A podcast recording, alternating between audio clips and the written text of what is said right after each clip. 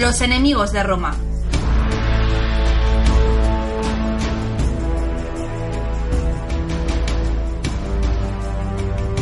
Pues seguimos eh, en Andorra, en Teruel, y seguimos con la biblioteca perdida. Vamos a avanzar en el programa y os diré que nos hemos eh, dispuesto a usar esa máquina del tiempo que a menudo rescatamos, a menudo usamos cuando funciona claro, pues para conocer el pasado de Andorra y entre otras cosas, pues poder comprobar a ver si la reconstrucción del poblado íbero del Cabo es eh, fidedigna o no y así pues eh, nada, ponernos puntillosos o algo, pero nada, estaba aquí con Javi y hemos eh, llegado a la conclusión de que nos hemos equivocado de época, seguro. Sí, el lugar es, es, el, es el mismo, bueno, el original, en la ubicación original, hay que felicitar al pueblo porque oye, lo han preservado bastante bien, aunque esté en otro sitio, es completamente identificable, lo que pasa que esto está un tanto deshabitado. O bueno, de íberos, porque de lo, íberos, que es, sí, lo, sí. lo que es otras gentes, te Tenemos veo llegar por ahí. malas noticias. Sí, legionarios romanos. Sí. Por eso Y- digo que nos hemos, equivocado- y- nos hemos equivocado de tiempo seguro. Ya, yo de ropa, porque me he vestido de íbero, digo, bueno, vamos a integrarnos y ahora que vienen los romanos creo que la integración no va a ser tan posible. Lo mismo vas a sufrir. Eh, creo que Me voy a ir desnudando, con veo, veo un legionario o un centurión en su defecto que quizás me saque de dudas. Eh, señor Goy Curía, Vikendi, ¿cómo, ¿cómo tú por aquí? Pues porque soplan los vientos de guerra. Vientos de guerra que me dices. Ya empecé. Sí, Yo- lo raro es que estéis vosotros aquí. Sí, no, yo venía a ofrecer mis servicios en mi Yo los míos a la República. Sí, creo que no hablamos de los mismos. Vale, Sí. entonces me lo vas a aclarar, claro. Igual Sí. estamos ya, no, más bien un poquito Sí. más adelante en la Vengo- historia. Vengo del norte. Vienes del norte. Vengo, sí, eh, pertenezco a parte de las tropas de Porcio Catón. Y Catón, ya. Catón, Catón el viejo. O sea, ya Catón el viejo. siglo segundo, ya Sí, estamos, hemos ¿no? a los Ilerguetas, me ha dado una centuria, estamos descendiendo al sur y me han dado a lo peor. A, a lo peor. Pero les veo bravos. Les ves Sí, dispuestos sí. a lo ¿Y quieres verles? ¿Quieres verles? Sí, sí, claro. ¡Milites! Oye, pues disciplinados están, ¿eh? Chulo, chulo mi pirulo. Son, son Ya, más, ya, son, ya son veo. más que nosotros. Unos, claro. unos cuantos sí. Sí, sí, bueno, sí. yo, No, yo no voy vestido de nada Llevan, raro. llevan unos 300 kilómetros, están enfadados, pero parece que aguantan bien la marcha y espero que... Un buen legionario Sí, lo aguanta sí. todo. Sí, no tenemos muy claro a dónde vamos. En el principio nos han dicho baja al sur y ya. Y de momento han subido hasta aquí, hasta el cerro del futuro cerro del Cabo. Eh, pero ya que estáis aquí os puedo contar una historia. Hombre, claro, no, no esperaba menos, ya, sobre todo porque los legionarios, si no, se te aburren, se te Eso- cansan, es verdad. se te dan unas juergas por ahí, están Sí, hasta las tantas, la lían un poco. Hay vino. Hay vino. Hay, siempre hay vino. Siempre hay vino. ¿Qué os parece si os hago. Es que esto es muy ambicioso. A ver, Porque hemos hablado de los enemigos de Roma, de esos grandes líderes. eh, bueno, nos quedan muchos personajes por sacar. ¿Qué os parece si hablamos de un gran enemigo? bueno, algo más que un enemigo. incluso. Toda la península ibérica. Bueno, sí, eso es un gran enemigo, desde luego, o abarca unos cuantos. Porque no tenemos que olvidar una cosa. Roma tardó casi dos siglos en conquistar la península ibérica. Y nosotros pensamos, bueno, pues lo hicieron poco a poco, logrando grandes victorias. Despacito, sin prisa, con calma, Mm, buena además- letra. Sí, además la gente piensa, bueno, llegaban las legiones ahí bien brillantes, lustrosas, luchaban contra los íberos que iban salvajes, echando espuma por la boca, eh, pegando gritos, eh, con sus barbas, con espadas de dos metros. eh, Bebiendo orín, ya, ya que la entiendo Sí, tu y- y filosofía. huyendo, Sí. huyendo, huyendo. Huyendo, claro. Bueno, El eso orín yo porque soy, era una maravilla. Yo soy un ibero cobarde, no, pero sobreviviente.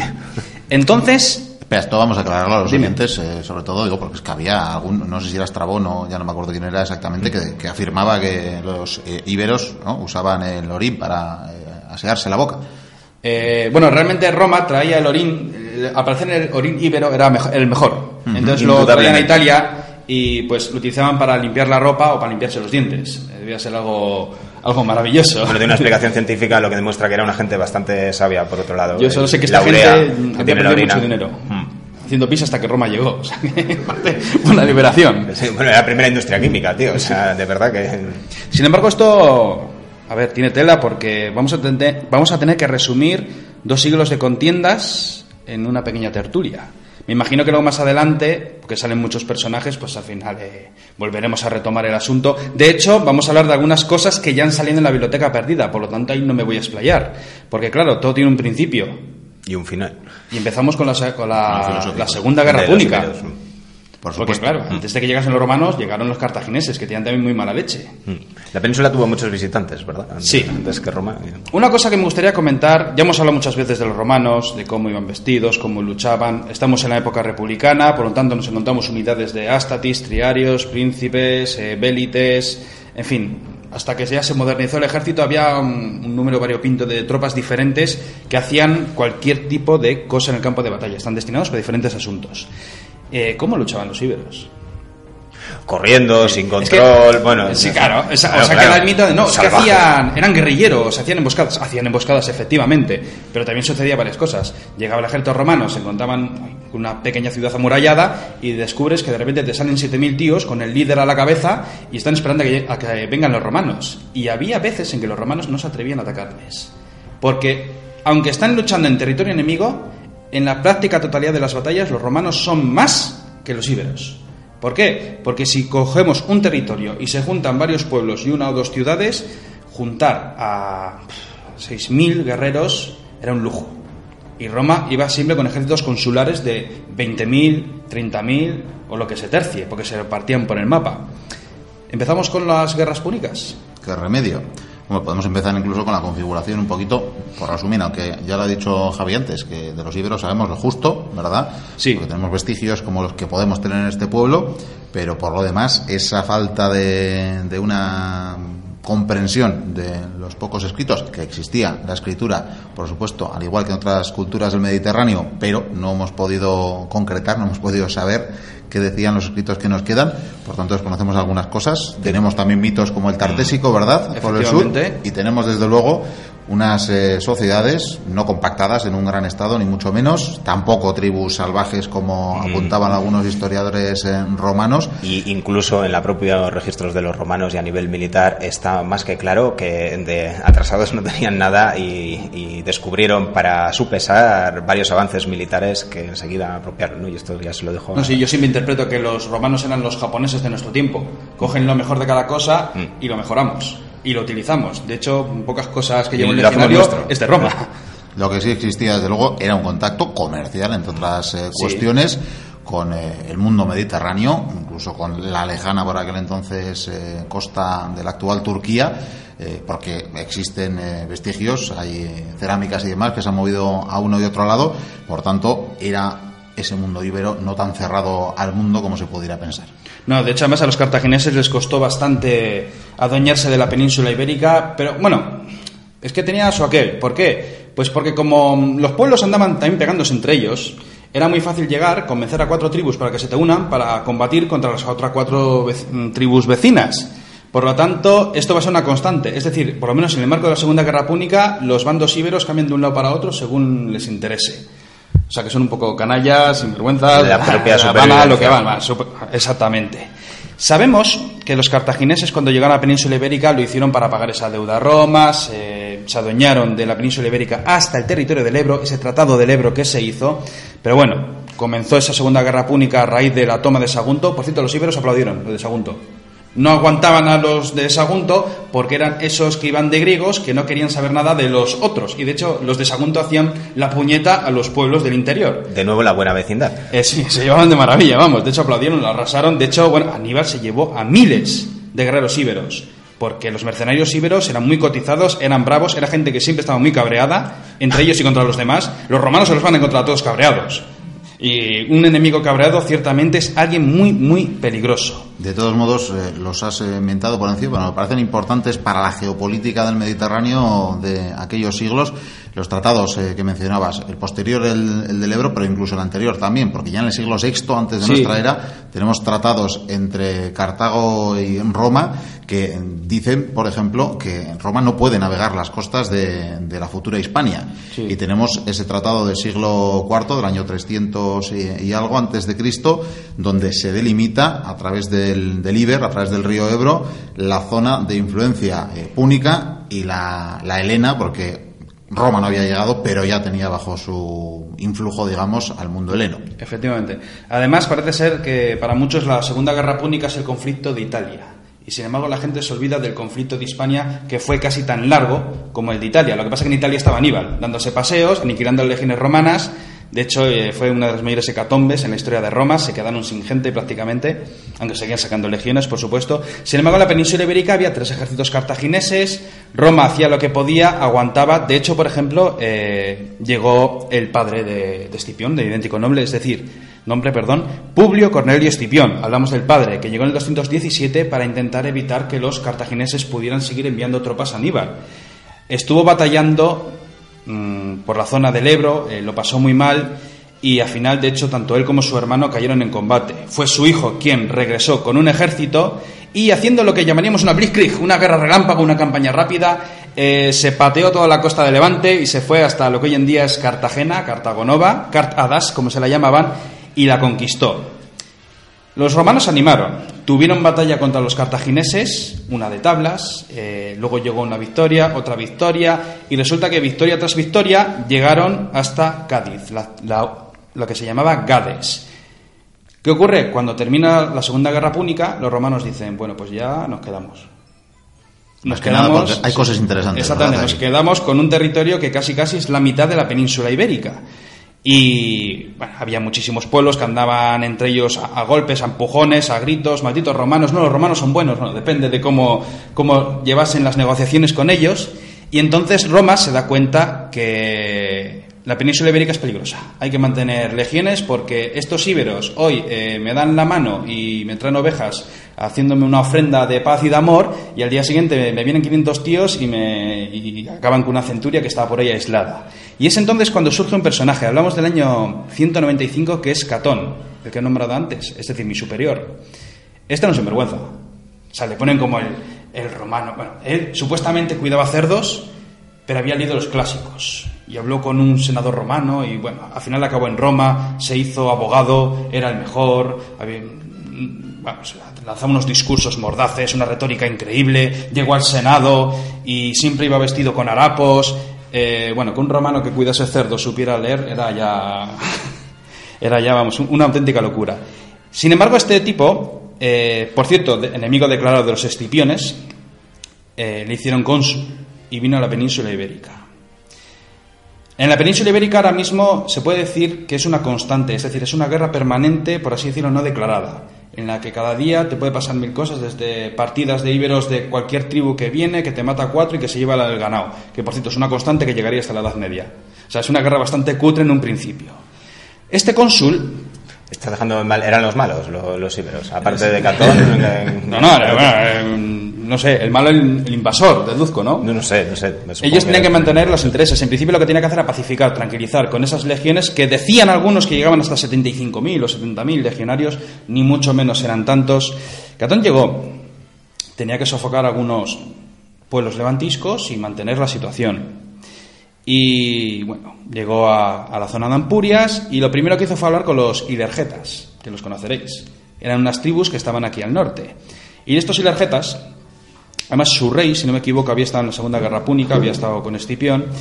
Eh, quería negociar de vamos a llevarnos bien con el pueblo romano. Nosotros, bueno, hace tiempo os traicionamos, pero ahora nos llevamos bien. Bueno, Catón hizo oídos sordos, les presentó batalla y mató a todos. Y claro, se motivaron y dijeron, claro, eh, por eso vengo yo con mi centuria, estamos muy tranquilos. Bueno, eh, tras aquello lo que hizo fue descender hacia el sur y empezó a combatir a las diferentes tribus, porque si hiciéramos una línea recta nos encontraríamos los ilergetas, los lusortes, los edetanos, que más de uno habrá aquí. Bueno, los edetanos. Partieron, partieron de este poblado. Hubo otra batalla también contra los bergistanos. En fin, hubo diferentes conflictos, diferentes batallas, y lo que hace este hombre es prácticamente arrasar con todo.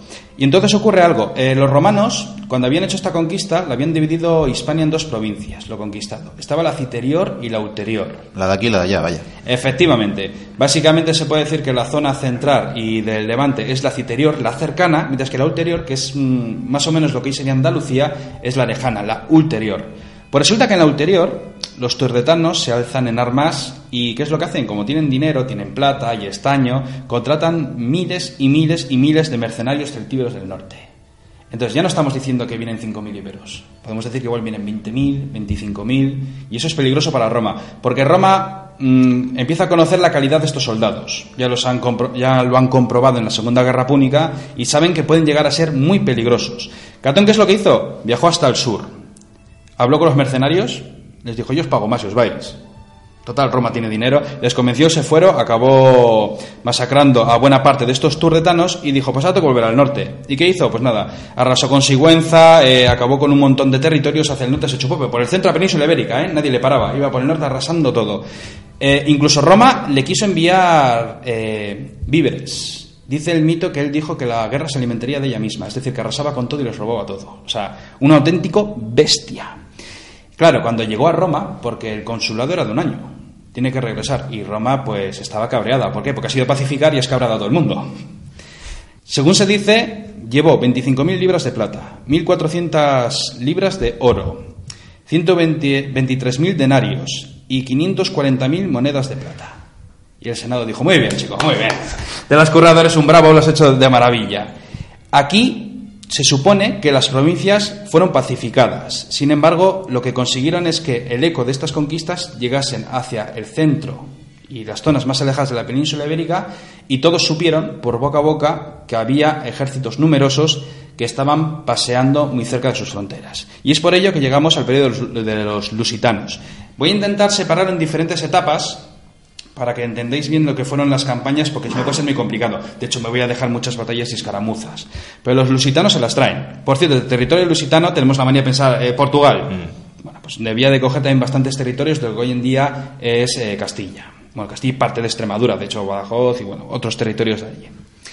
Catón se ha ido y al año siguiente las fronteras de la zona de la ulterior, que hemos dicho que es la de abajo, Comienzan a flojear, eh, parece ser que hay algunos ataques, supuestamente que somos pacificados, sí, claro, los que están cerca. Y entonces ocurrió algo que jamás lo esperaban. Resulta que los lusitanos, eh, más que miedo, lo que querían era conquistar botín, hacer lo mismo que han hecho los romanos, y de bueno, como han machacado a los íberos, pues ahora vamos nosotros, ¿no? Es por ello que hacen una alianza con la tribu de los betones, que era muy numerosa, y otras tribus del norte, y fueron arrasando la zona de lo ulterior. Hicieron un gran botín. Tuvieron que movilizar todas las legiones a todo correr. ¿Y qué ocurrió? Si hubieran plantado una batalla bien desplegados, eh, la cosa hubiera estado muy parecida. Sin embargo, pillaron a los íberos con todo el botín. Y aquí tenemos la costumbre de no tirar la bolsa al suelo. entonces todos llevaban los oros, entonces algunos los guardaban los oros, otros corrían. Bueno, el caso es que les pillaron y consiguieron acabar con todos. Por cierto, muy cerca de Ilipa. Ilipa es eh, donde sucedió una de las batallas más brillantes a cargo de Escipión el africano, de la que ya hablamos en su día. Tuvieron varias negociaciones también con los lusitanos para intentar impedir que estos atacasen. ¿Por qué? Porque para Roma, a medida que estaban avanzando los años, se estaban dando cuenta de una cosa, y es que esto era un horror. A los legionarios, tened en cuenta que los legionarios era gente que trabajaba en el campo, que tenía tierras, eh, cuando le llamaba la ciudad a defenderla, para defender la ciudad no tienes que ir fuera, pero estos lo hacían, es un poquitín como los yanquis hoy en día, que se van a, bueno, a países muy, muy lejanos, supuestamente a defender lo suyo. Eh, estos hacían la campaña supuestamente de un año, de una estación, para poder volver y trabajar en sus tierras. Claro, resulta que las campañas se van estirando. De hecho, hay muchos ciudadanos que se están empobreciendo. O sea, van a la guerra, están varios años y cuando vuelven, pues eh, están en la bancarrota. Y claro, a, los legionarios lo que les interesa es hacer las campañas de Oriente, que además son ciudades ricas, esplendorosas, vamos, son campañas rápidas, consigues buen botín, eh, te llevas a varios esclavos, vuelves a casa y es una auténtica maravilla. Sin embargo, vienen porque vuelven. Eh, porque vuelven. El problema es que los de aquí, muchos no vuelven. Muchos no vuelven porque hay un goteo constante de emboscadas, de pequeñas escaramuzas que quieras o no van acabando con legionarios estos legionarios hacen aquí campañas de dos, tres, cuatro años hasta que se funda otra legión. Entonces eh, llega un momento incluso en que tienen que coger a los legionarios y darles tierras. Dice, quedaos aquí, por eso luego se fundaron tantas ciudades. De hecho, pues, somos medio romanos, por así decirlo. Esto tú. Y bueno, yo desde luego, fijo. Entonces, en estos años. Has hecho la comparación antes con Estados Unidos. Esto era como el Vietnam. Sí, no, es que esto era Vietnam, esto era un horror, nadie quería venir aquí porque es que además llegabas, te encontrabas con un montón de bosques, con un montón de gente cabreada que te odia, que te quiere matar, aniquilar y que encima no les ves. Eh, de hecho, los lusitanos eran famosos por, precisamente por su caballería. Que por cierto, la caballería, bueno, los caballos eran chiquitines. De hecho, había tratados en los que decían que tenían que doblar las rodillas porque tocaban el suelo. Y las lanzas era para pinchar así, o sea, era bastante diferente. Bueno, así que es que esto no se ve, es como para coger el queso del plato. Mm. Estos romanos descubren una cosa. Ellos están muy bien equipados, tienen ejércitos profesionales, van muy bien armados, armados, pero claro, los iberos también. Los romanos llevan el Gladius Hispaniensis, que supuestamente tiene el récord Guinness de arma blanca que ha matado más gente en la historia. Yo creo que es la lanza, o el puñal, o el veneno, aunque no es una arma blanca. Es el Pero, AK de la antigüedad. claro, el Gladius Hispaniensis viene de aquí. Tenían las mismas armas. Los íberos tenían escudos. Los que tenían dinero eh, tenían armaduras, algunas protecciones básicas o incluso cotas de malla. Eh, el pilum romano, la pila, eh, aquí también se lanzaban jabalinas. Entonces, más o menos estaban en igualdad de condiciones. Solo que estos tipos, ya os digo que estaban muy cabreados, conocían el terreno y las emboscadas hicieron mucho daño. Y eso cuando hemos tocado Numancia. Con todo, empieza a haber algunos momentos de paz. Parece ser que hay una campaña victoriosa por parte de Sempronio Graco. Este era se emparentó con la casa de los Escipiones y sus descendientes serían los famosos hermanos Graco, de los que hablaremos un día en la biblioteca, que tiene una historia muy, muy, muy chula. Con todo, eh, de vez en cuando hay levantamientos, eh, hay problemas y llega un momento en que, como tienen que tener tanto tiempo aquí las legiones, se decide que el servicio militar es de seis años. El de seis años te puedes quedar con unas tierras, te damos una especie de estipendio, un dinero y a vivir la vida. Con lo cual, esto también es muy práctico, porque si tienes que levantar legiones, puedes levantarlas directamente del territorio en el que estás. Llegamos al año 154. Espera, te voy a hacer un pequeño apunte. Ah, dime. Porque me gusta para la- otro punto geopolítico, casi casi. Para que veamos también que los, eh, los íberos, los poblados que todavía quedan constituidos y demás, el pueblo íbero eh, empieza a pensar en más tácticas que las militares para contrarrestar al enemigo. Mm. Porque de hecho has mentado a Graco. Graco se supone que pacifica una buena parte del territorio. A Roma le hace falta esa pacificación para poder hacerse con las valiosas. A ver, aquí había casi siempre cuatro legiones permanentes. Sí, sea, imaginaos ese número. pero bueno, se da esa pacificación, pero esa pacificación incluye un pacto con, en ese momento, los pueblos más fuertes, que son los lusitanos, lo Sí. veremos eh, ahora, pero claro, establece una serie de fronteras. Y Sí. los lusitanos se quedan un poquito como, vale, nos quedamos tranquilos porque pacíficamente, con diplomacia, vamos a pactar con el enemigo, son muy poderosos, mm, parece que esto de atacarles, eh, lo hagamos como lo hagamos, no, porque siempre salen victoriosos, por tanto nos fiamos de la diplomacia. Claro, llega un momento que lo incumplen, por supuesto. Pero lo cumplen ambos lados al final. o sea, bueno, pero es Roma la que sigue avanzando, Sí. desde luego. No, es más, el Pronio Graco incluso cuando conquista territorios para tranquilizar a los íberos porque está harto de que cada año se levanten, incluso lo que hace es ceder tierras a los propios íberos, o sea, sus propias tierras. Pero bueno, ¿qué hacen eh, los líderes íberos en un momento dado? Acuden a Roma, van físicamente a Roma, al Senado, se dirigen para hacer cumplir el tratado al que habían llegado con Graco. O sea, es decir, oye, o sea, os apelamos, ya que sois un Estado de derecho, eh, ya que crearéis el derecho romano para la posteridad, pues eh, eh, cumplidlo, cumplid los eh, tratados que habéis firmado con nosotros, respetad esas fronteras. Evidentemente no serviría para mucho y seguiría un poquito el exterminio y la conquista, pero en ese año 171 eh, antes de Cristo intentan la vía diplomática, Es para que veamos cómo los pueblos iberos pues también intentan. Pero es que en el otras técnicas. 154 los primeros que rompen el tratado son los lusitanos. No se sabe por qué, no se sabe si hubo un casus belli. Eh, la verdad es que no lo no sabemos mm, por qué reaccionaron así, pero de repente llegaron noticias a los diferentes gobernantes, los pretores que, que había. eh, vienen los lusitanos, sí, pero viene un ejército, sí, no, pero viene un ejército muy grande. ¿Cómo de grande? Una cosa descomunal, o sea, vinieron todos, vinieron todos a saco los romanos, están muy cabreados, y eso cuando hemos empezado con Viriato. Un ejército monstruoso de lusitanos comandados por un tal Púnico. Qué, qué casualidad, ¿eh? Entraron al ulterior, comenzaron a arrasar ciudades, pueblos, villorrios, las legiones tuvieron que batirse en retirada, por cierto, después de tener muchísimas bajas. Y claro, las tribus celtíberas que están en el centro de la península ibérica, le llegan las noticias, joder, pues igual tenemos que hacer lo mismo, ¿no?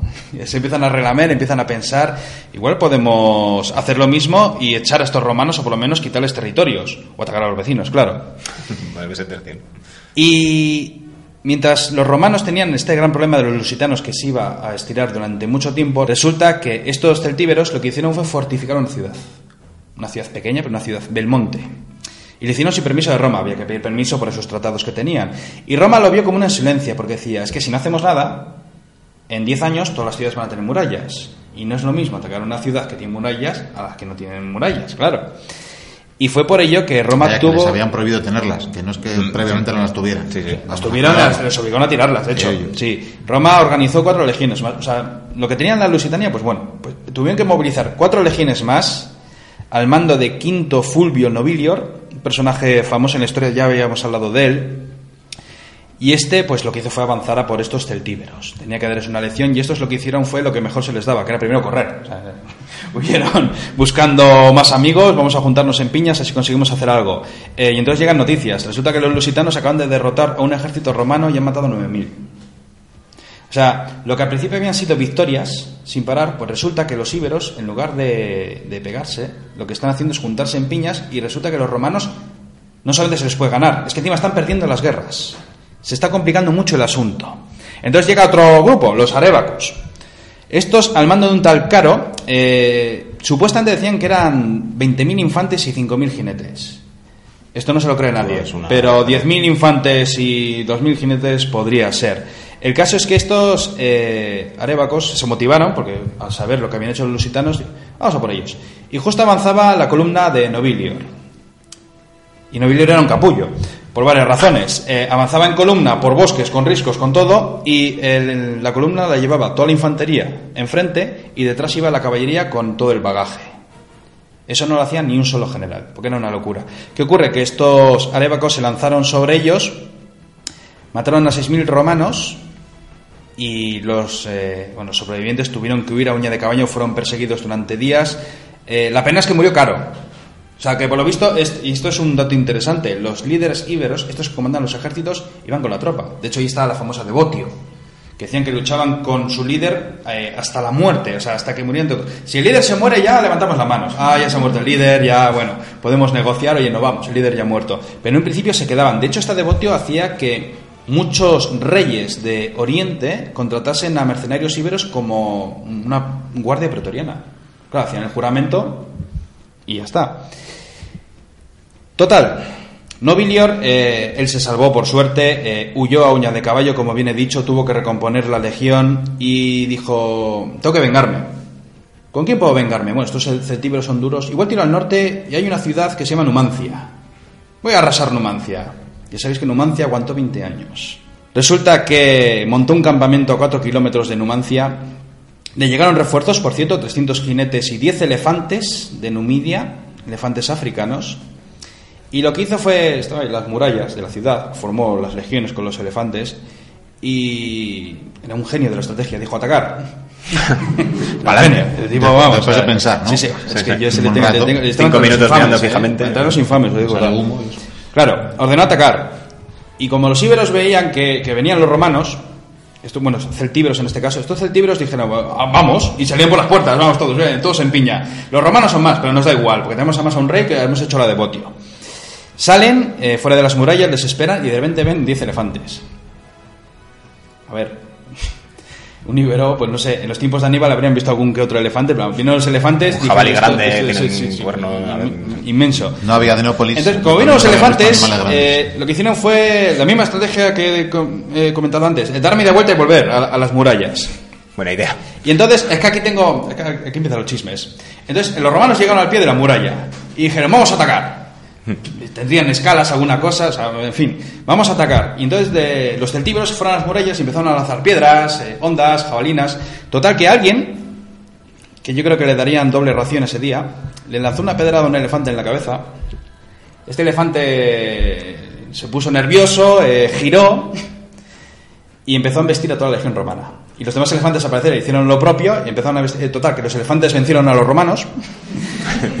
Y, claro, y, y los que están en las murallas dijeron: "Pff, Estos elefantes. El nuevo ¿Por qué no elefantes nosotros? Nuevo símbolo de la ciudad. Sí. No. Y entonces, ¿qué hicieron? Pues volvieron a salir por las puertas, persiguieron a los romanos y hicieron una masacre. O sea, iba a vengar y lo que hizo fue, bueno, un auténtico desastre. Entonces, vamos a llegar a otro año, al año 152. Más legiones. Se mueren, pues bueno, Roma, por suerte, puede seguir fabricando legiones sin parar. Esta vez estas nuevas legiones van a estar al mando de un tal Lucio Licinio Lúculo. El de la cerveza. No, ese es lúpulo. Ah, casi, casi. ah, se parece, este, bueno, por comentar, pues bueno, el batallón Kouka eh, contra los vaceos, a los que les infligió una buena derrota. Y este canalla lo que hizo fue exigir a las tribus que se querían rendir. Una buena eh, derrota. Se cargó 3.000. bastantes más.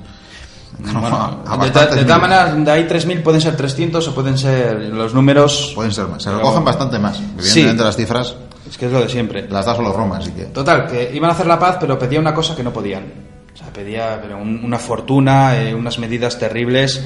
y estos pues eh, no podían cumplirlo, pero bueno, se rindieron, abrieron las puertas y ¿qué hizo este señor? Pues entraron los legionarios y mataron a todos. Tiene eso aquel, porque claro, esta noticia se propagó. Y empezaba rebeliones. ¿Por qué? Pues porque muchas ciudades eh, aliadas o que estaban en dudas eh, se dieron cuenta que estos romanos no cumplen la palabra y si le abro la puerta a un romano, pues me entran todos y me matan a todo el pueblo. Total, que parece ser que todos se pusieron de acuerdo, por lo menos en partidas, y empezaron a emboscar a todas las legiones continuamente. ¿Qué ocurre? Parece una tontería, pero es que es aquí como en la época napoleónica, cuando estuvieron aquí los franceses, los guerrilleros, decían, los guerrilleros, gracias a ellos se ganó la guerra, sí, no, no sé qué. Bueno, pero es que eh, al mes se calculaba que mataban 800 franceses. Claro, si la guerra duró seis años, multiplicar. Entonces, la cosa. Y esto debía ser algo muy, muy Sí, similar. ese nivel de hostigamiento resultaba también agotador para Total, que- los que tenían que venir aquí a pringar, porque ya más que hacerse rico, Hispania parecía la manera de... Nadie quería venir. Ni, ni los cónsules, ¿eh? Se les tocaba eran 10, no sé qué. Yo prefiero Grecia o Egipto. Total que siguió habiendo emboscadas, pero parece ser que llegó una especie de, de momento tranquilo en lo que había una especie de, de relativa paz, vamos a decirlo así. Y entonces aparece otro señor, Quinto Cecilio Meteldo. Y este comenzó una nueva guerra porque sí. Eh, pero es que esto era muy normal, porque como tenían el consulado un año, eh, el, el tiempo contaba incluso desde que venía en barco desde Roma, o venía a pie, normalmente en barco, claro. Entonces muchos llegaban y decían, "Pff, esto es España, esto es, esto es un horror, yo me quedo en mi casita en Gades o en Tarracón, donde sea, y que pase el consulado y ya está. Sin embargo, otros dicen, no, no, yo quiero aspirar a más, yo quiero que luego cuando llegue a Roma, decir, oye, me he cargado varias tribus y ahora están sometidas. Entonces, hay algunos que llegan y declaran guerras, montan un follón. Sí, no, los, los botines, por supuesto. Además hay que tener las legiones contentas. Eso siempre. Y tras este personaje que ya había comenzado algunas guerras, le sucede Quinto Pompeyo. Y este dijo, voy a atacar Numancia. Sin elefantes. bueno, algo Y, aprendieron. y, claro, los, los de Numancia, eh, viene otro ejército romano, otro. Va, pues ¿para qué esperarles? Entonces eh, volvieron a, esconderse entre los bosques, tal. Debieron de atacarle haciendo una emboscada en un bosque también con riscos, vete a saber lo que se encontraron. Total, que acribillaron a buena parte del ejército romano emboscadas, la caballería les volvieron loco en la marcha y los romanos tuvieron que retirarse, ni siquiera vieron las murallas. Y esto ya eh, como que les picó, porque resulta que, claro, hay una... Es que es como la aldea de Asterix y Obelix, o sea, eh, hay una aldea que... que no podemos ni ver las murallas porque nos echan, pero ¿cuántos son? Unos 7.000, 8.000, depende. Entonces, claro, empezaba un poco a, pinchar a los romanos, porque eran muy chulos ellos, muy... A ver, esto no puede ser, hay que seguir mandando legiones, y se van a mandar legiones continuamente, y todas se van a estrellar contra las murallas de Numancia. Con todo, eh, por cierto, tras haberse retirado este quinto Pompeyo, eh, tuvo que recomponer las legiones y lo que hizo fue cuando llegó el siguiente cónsul le dijo, toma, te, dejo, yo me vuelvo a Roma porque esto es un horror. Total, que llega este cónsul y dice, yo no voy a Numancia y empezó a arrasar pueblecillos, que era con lo único que se atrevía. O sea que, como podéis comprobar, empieza a haber incluso miedo. Vamos a pasar unos años más, si os parece. Porque si no, no me da tiempo y me puedo alargar aquí durante cinco horas. Pero luego retrocedemos. Luego- sí, luego tenemos que volver para atrás. Digo yo, para Viriato, vaya. Pero, por supuesto. Pero me gustaría hablar de Cayo Hostilio Mancino. ¿Sabéis quién es este? No me consta. Como callo me figuran otros. Otro, otro listo que dijo, voy a Numancia. Eh, Fíjate si hay, hay sitios... Bueno, este fue a Numancia. eh, para resumirlo, eh, los numantinos volvieron a salir, le dieron una paliza, se rindió. Esto es lo más humillante, pone ejército romano, que se rindan. Y las negociaciones de paz fueron los... ¿Os dejamos ir? Os dejamos ir, pero tenéis que pasar por un yugo. Es decir, que todos los legionarios tuvieron que dejar toda la impedimenta con sus túnicas. Me imagino que hasta les quitarían los cinturones. Si tú llevas la túnica, eres un esclavo. Si llevas la túnica con un cinturón, para un romano, eras un soldado. Que parece una tontería, pero parece ser que era así. Total, que al parecer debían de hacer un pasillo, todos los numantinos, y los romanos tuvieron que pasar avergonzados por ese pasillo para regresar a Roma. Además me imagino que los numantinos se forraron con todo el material romano, por cierto, que tenía, que, que tiene eso aquel. Se armaron, que les venía bien. Este señor, claro, cuando llegó a Roma tuvo que dar explicaciones. Lo que hicieron los senadores fue enviarle a Numancia. Le- y los numantinos. No, los más cuernos- que nada porque había firmado en nombre de Roma Sí, una sí, paz la- la- que la- Roma no asumía como suya. Ciudad independiente, vamos, y dijeron que era nadie de la China. Y claro, este señor eh, fue a, a la muralla y los numantinos no le abrieron las puertas, porque lo que he dicho, dejas entrar un romano y te entran todos.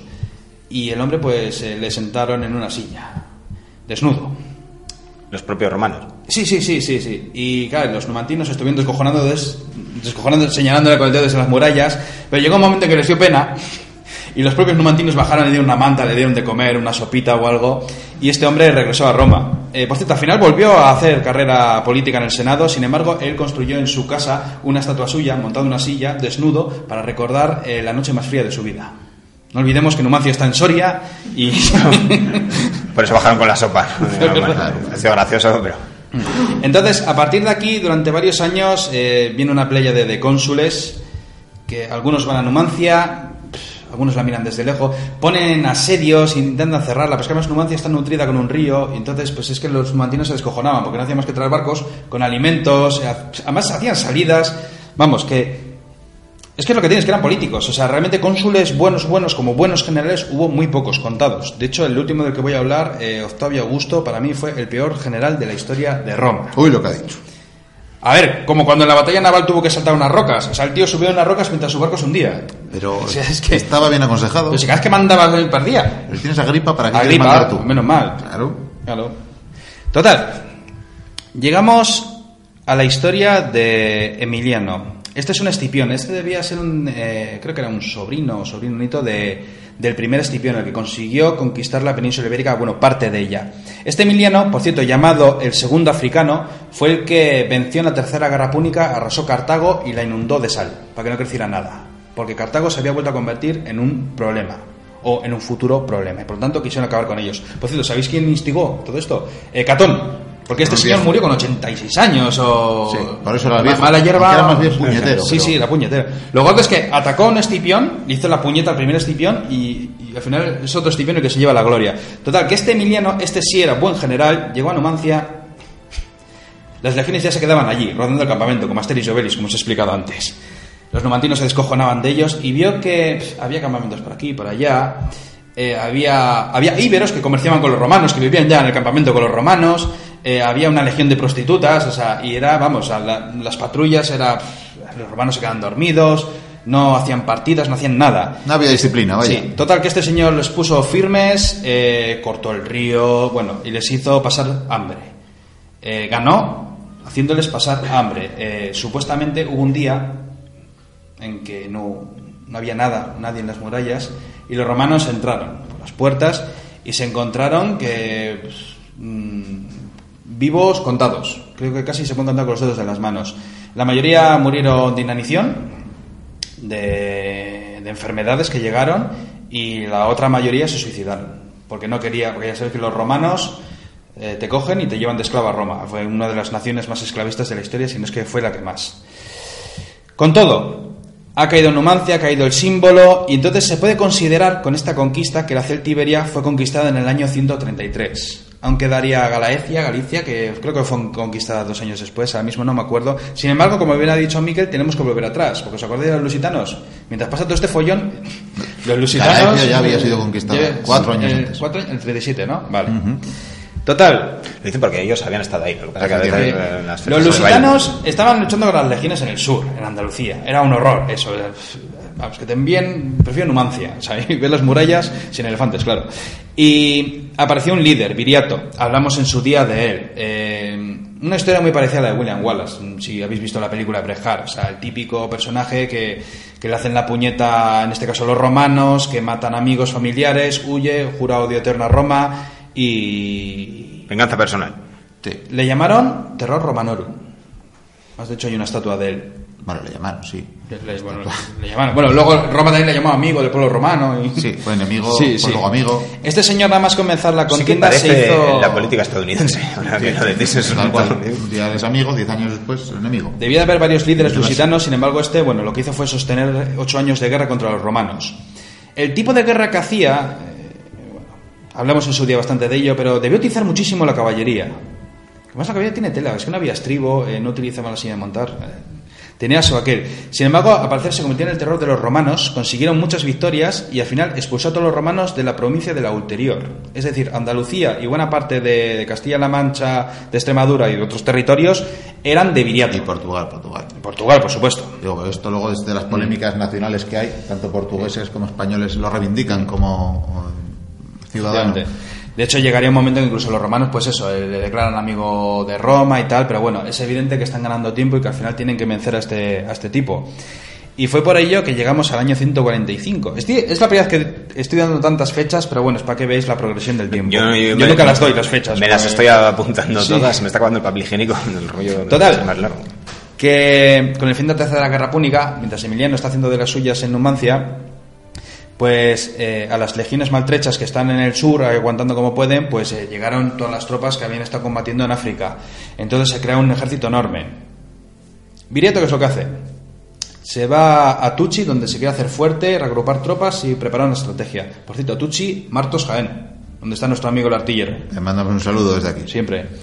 Total, que este hombre lo que hizo al parecer fue eh, retroceder, retroceder a la espera de que las legiones pues eso, abarcasen más terreno, le persiguen, buscasen un terreno adecuado. Las legiones, por cierto, llevan otros elefantes.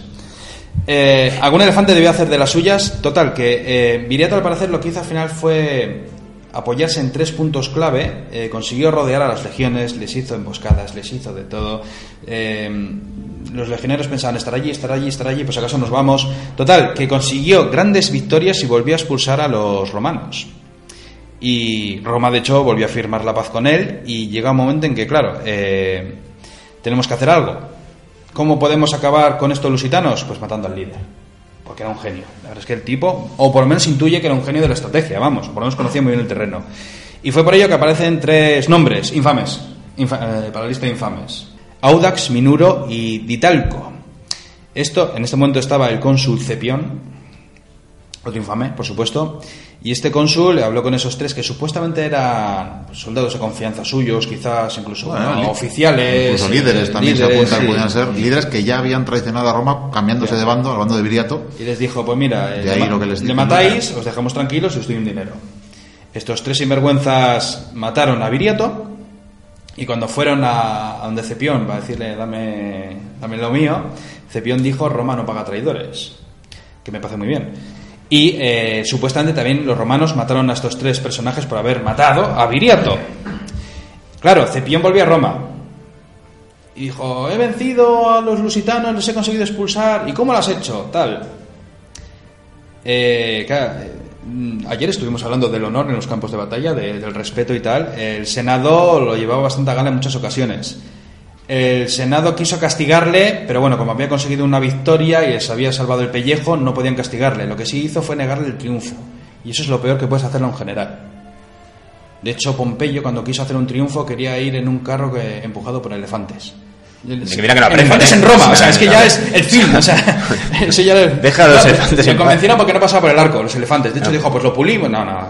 un Pompeyo, mago. al final creo que fueron cuatro caballos blancos. Oye, qué manera de, solucionar marrones, ¿eh? Quitando gente, paso de quitar gente de en medio y... Sí, sí. Efectivamente. Total, que Lusitania cayó al final. Evidentemente, eh, hombre, seguiría habiendo reductos lusitanos y al haber caído estos ejércitos, pues lo que hacen las legiones es avanzar hacia el norte, cruzan el Duero y se chocan con las tribus de los bracarenses.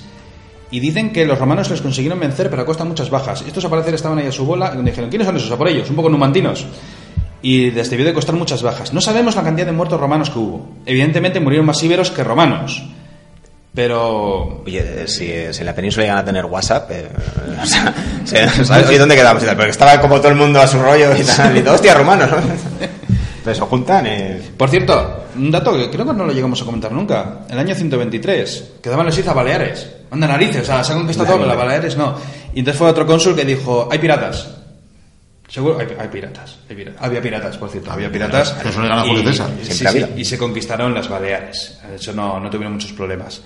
Y claro, a partir de aquí hay un espacio extraño en el tiempo, porque prácticamente está conquistada toda la península ibérica, excepto un pequeño mm, núcleo de varias tribus en el norte, pero parece ser que durante casi un siglo eh, a Roma no le interesa conquistar ese territorio. ¿Por qué? Porque comienzan las guerras civiles. Claro, que ya tienen lo suyo. Sí, o sea, Hispania se convierte en un campo de batalla donde lucharon muchos y muchos generales. Porque debió haber un levantamiento de celtíberos, de los gitanos, y bueno, fue poco a poco combatido y tal, pero entonces estalló la guerra civil en Roma. Esta guerra civil, que aún no hemos hablado de ella en la radio, Y tampoco podemos profundizar. nos no, pero bueno, es una, una guerra civil que hubo antes de... Bueno, Julio César era adolescente.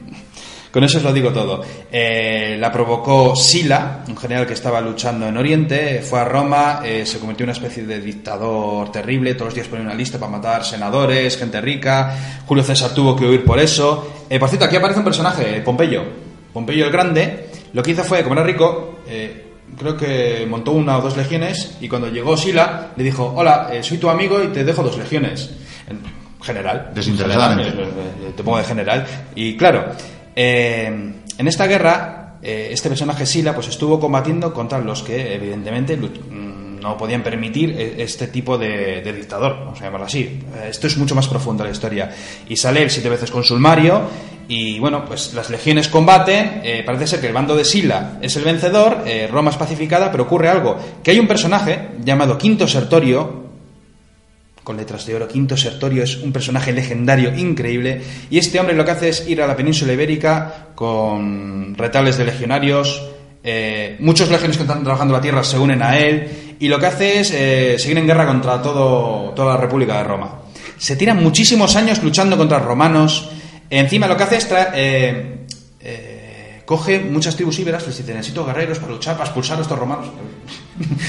Pero bueno, hizo algo que no se había hecho, que era entrenar a los romanos en tácticas íberas, celtíberas, y a los nativos les entrenó en el combate de las legiones. Lo mejor de cada casa, vaya. Y fue una auténtica pasada, porque casi siempre luchó en inferioridad numérica. De hecho, eh, Sila envió al general Metelo.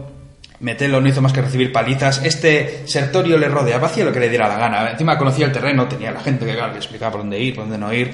Llegó Pompeyo, un joven Pompeyo. Era un general malísimo al principio. De hecho, eh, no voy a contar la derrota que tuvo en la antigua Valencia, pero vamos, tuvo tela. Al final, eh, ambos cónsules tuvieron que presionar al propio Sertorio. Sertorio iba al norte, seguía cogiendo a íberos eh, para seguir combatiendo. Bueno, algo interesante. Sertorio llegó a crear una especie de senado paralelo. Sí, quería hacer una nueva En- Roma. En Hispania, eh, bueno, con- congregaba allí a los eh, nobles, a, a los caudillos íberos A que quedaban. Y sí, tenía como mm, amistosos rehenes, algo que también hacía Roma, con enemigos muy importantes. Les llevaba, estaba, estaba en Osca, ¿no? Estableció sí. allí, estableció allí lo que sería una protouniversidad eh, y formaría ahí Claro, que utilizaría en eh, Futuros senadores. romana, eso es, futuros senadores para ese senado que había creado y de paso tenía medio secuestrados, entre comillas lo digo, a los hijos de los líderes para así tenerlos, pues bueno, comiendo de su mano y, y- y de su lado. Por cierto, eh, es curioso, Sertorio aniquilaba tantos ejércitos romanos que llegaban, o sea, era brutal, este tío era un genio, que ya había muerto Sila. Y Pompeyo tenía tantas bajas que envió un mensaje a Roma y dijo, necesito refuerzos. El Senado envió una carta, no podemos proporcionarte esto porque ahora mismo estamos en otras guerras, también entiéndelo. Y estaba tan agobiado contra este general, con sus tropas mixtas, vamos a llamarlo así, ese ejército extraño, heterogéneo, eh, que envió una carta al Senado y dijo, o me enviáis lo que he pedido o vuelvo al Senado con el ejército. Y tendréis otro Sila. El Senado le envió de todo, dinero, barcos, bueno, le envió todo, una maravilla. Y al final realmente fue el presión, la presión de tantos ejércitos, de ir bloqueándole, de esa... Porque mm, Sertorio ganaba las batallas, pero no podía reponer también el ejército. De hecho, muchos ah, hubo desertores al final. Pero claro, eran incapaces de ganarle. Y al final ocurrió lo que tenía que ocurrir. Que fue asesinado. O sea, repite la misma historia de, de, de Viriato. Déjame más fácil. Y, y ya está. Se llaman accidentes. ¿Sabéis quién estuvo también aquí? Julio César. Cuando era más joven, cuando tenía pelo. Sí. Viene aquí. De hecho, aquí fue donde lloró, delante de una estatua de Alejandro Magno. Porque tenía ya... Se había metido algo en el ojo, No, tenía casi 40 años, creo. Vio de Alejandro y dijo, joder, con su edad, o sea, muriendo tan joven, todo lo que había hecho. ¿Y yo qué hago? ¿Yo qué he hecho? Ay, Dios mío. No lo sabía lo que iba a hacer, claro. Y este cuando llegó, Julio César era... Es, que no es sinvergüenza, era un Jack Sparrow, era, vamos, era un mujeriego, era, lo era todo. Y necesitaba victorias. Y cuando llegó aquí de pretor, pues le dijo, necesito una guerra, necesito ganar puntos para el Sí, triunvirato. se, se ve que era un, todo un oficio esto de...